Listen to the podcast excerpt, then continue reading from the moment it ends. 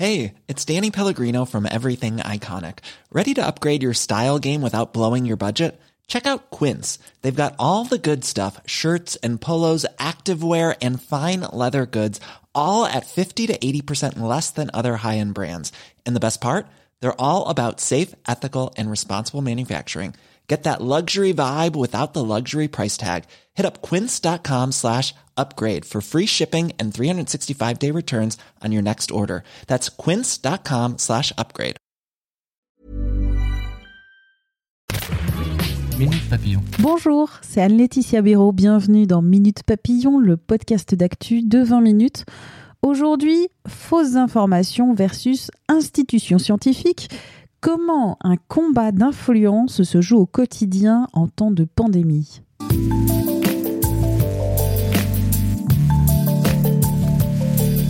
Depuis le début de la crise sanitaire du coronavirus, vous l'avez sûrement remarqué, les fausses informations scientifiques pullulent sur les réseaux sociaux comme Facebook ou encore les vidéos sur YouTube ou via les messageries euh, WhatsApp ou Telegram comme allez, par exemple les meilleurs remèdes à la Covid à base de fenouil, de citron ou de cocaïne. Vous vous souvenez, on en avait parlé dans Minute Papillon. Le phénomène de ces fausses informations est mondial. Il se joue des langues, des frontières, des différences culturelles et propose souvent bah, des théories complotistes. Face à ces informations parfois tronquées, parfois vraies, partiellement, parfois totalement tirées par les cheveux, il y a les institutions scientifiques. En période de crise sanitaire, leur mobilisation est encore plus forte que d'habitude. Leur but, proposer au grand public une information claire, vérifiée, faire entrer ce public dans un univers qui est parfois compliqué à appréhender, mais aussi communiquer sur leurs doutes et aussi leur manque de connaissances. Les journalistes Émeric Legal, Mathilde Cousin ont enquêté sur ce combat d'influence quotidien entre les propagateurs de fausses infos et les institutions scientifiques en période de pandémie.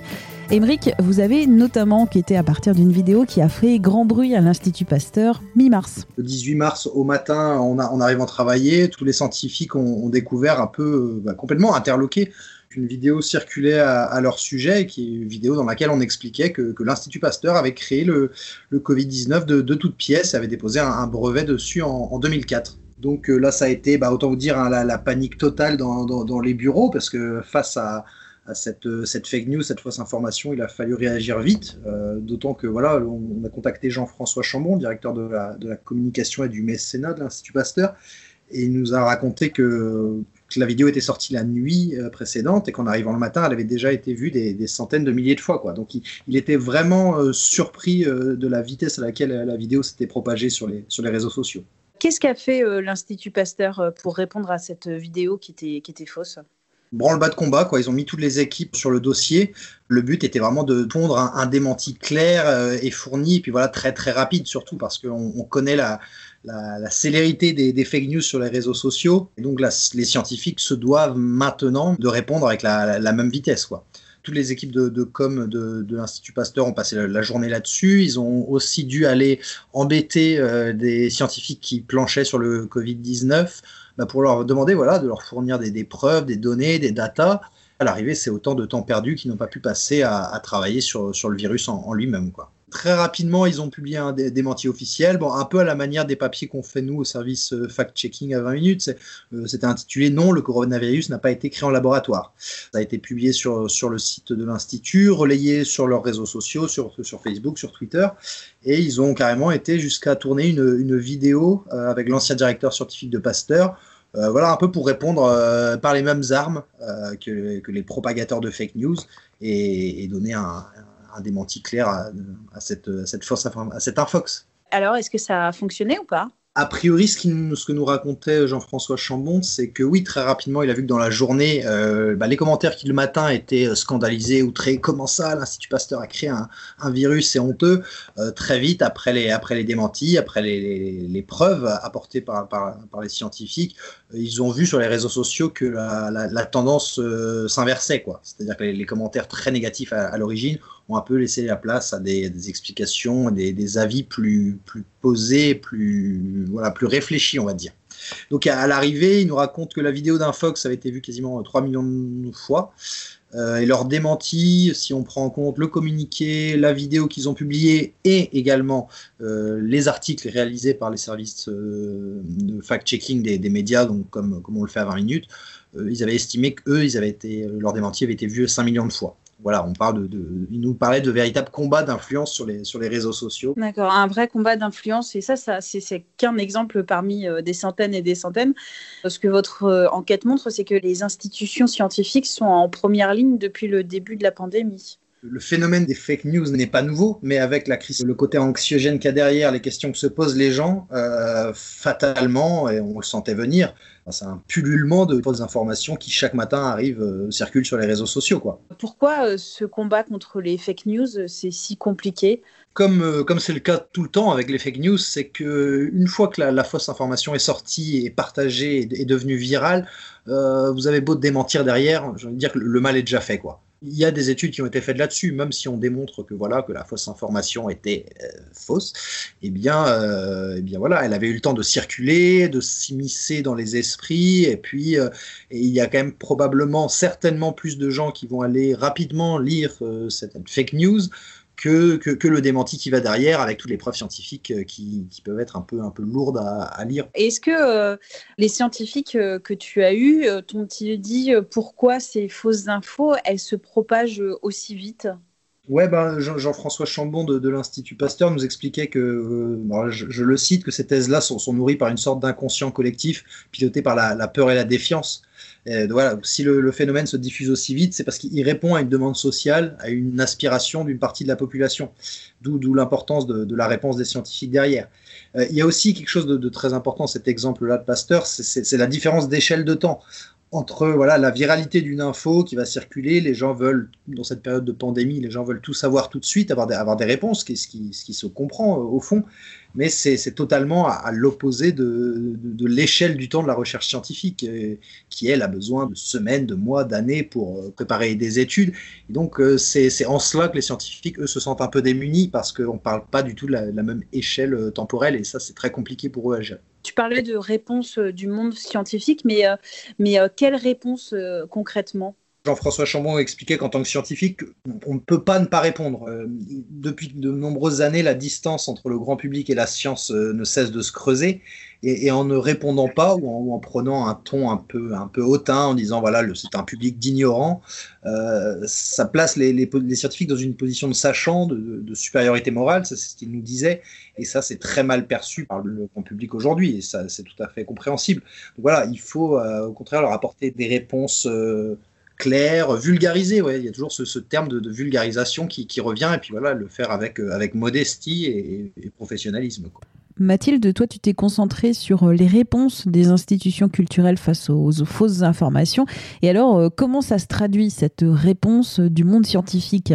En plus de l'Institut Pasteur, nous avons aussi interrogé le CNRS et l'INSERM, qui sont deux grandes institutions de recherche en France. Et ces institutions de recherche aussi, elles ont des vitrines, elles ont des sites internet sur lesquels elles communiquent. Et elles ont vraiment beaucoup travaillé ces sites ces derniers temps. Alors, au CNRS, pour répondre à la crise euh, du Covid-19 et aux besoins de connaissances autour de cette crise, alors, ils ont fait plusieurs actions. Euh, ils ont travaillé leur journal sur lequel ils communiquaient déjà avant la crise, mais ils ont aussi lancé une série de podcasts avec des chercheurs du CNRS pour répondre à plein d'aspects sur la crise.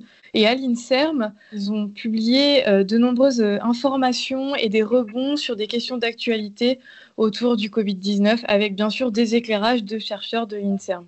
Ces paris, ces enjeux de communication sont gagnants. Hein. Sur le site du CNRS, les visites mensuelles sont passées par exemple de 338 000 en mars à 600 000 fin avril.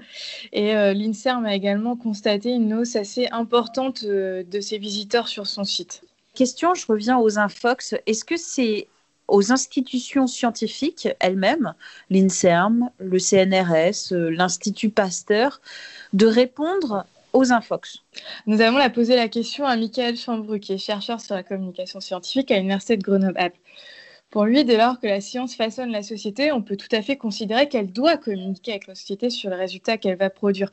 Pour lui, les institutions ne peuvent pas faire l'économie de ce travail de vulgarisation, de médiation scientifique, qui passe notamment, mais bien sûr pas seulement, par cet exposé des résultats sur les sites euh, vitrines du CNRS ou de l'INSERM. Donc les institutions ne peuvent pas faire l'économie de ce travail de, vulgarisation, de, médiation. Pourquoi? Ce que souligne Michael Chambrus, c'est qu'aujourd'hui, euh, et là je le cite, hein, la méthode scientifique ne dispose, ne dispose plus aujourd'hui d'une autorité qui permet d'établir la vérité et le vrai, si tant est qu'elle en est toujours disposée d'ailleurs, ajoute-t-il. Pour lui, les institutions scientifiques ne sont pas isolées de la société. En fait, elles en font partie et elles sont prises dans les tensions de la société pour expliquer le monde tel qu'il est. Et souligne que les sciences sont en concurrence avec d'autres lignes de lecture. C'est ce que l'on voit par exemple avec les infox qui viennent parfois jusqu'à bousculer ces institutions dans leur légitimité scientifique. En conclusion, euh, le résultat de votre enquête à, quatre mains, quelle serait-elle?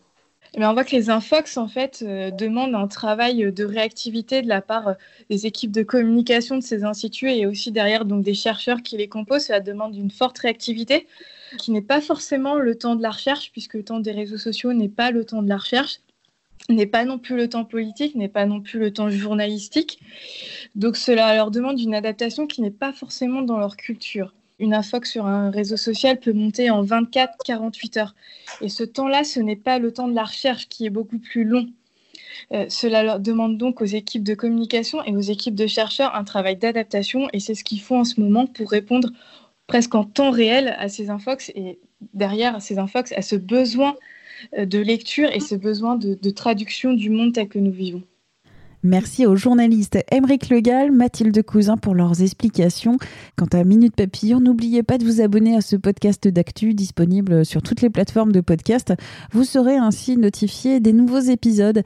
Et si vous écoutez sur Apple Podcast, merci de vos commentaires. On les lit sans parcimonie. On se retrouve très vite. Portez-vous bien.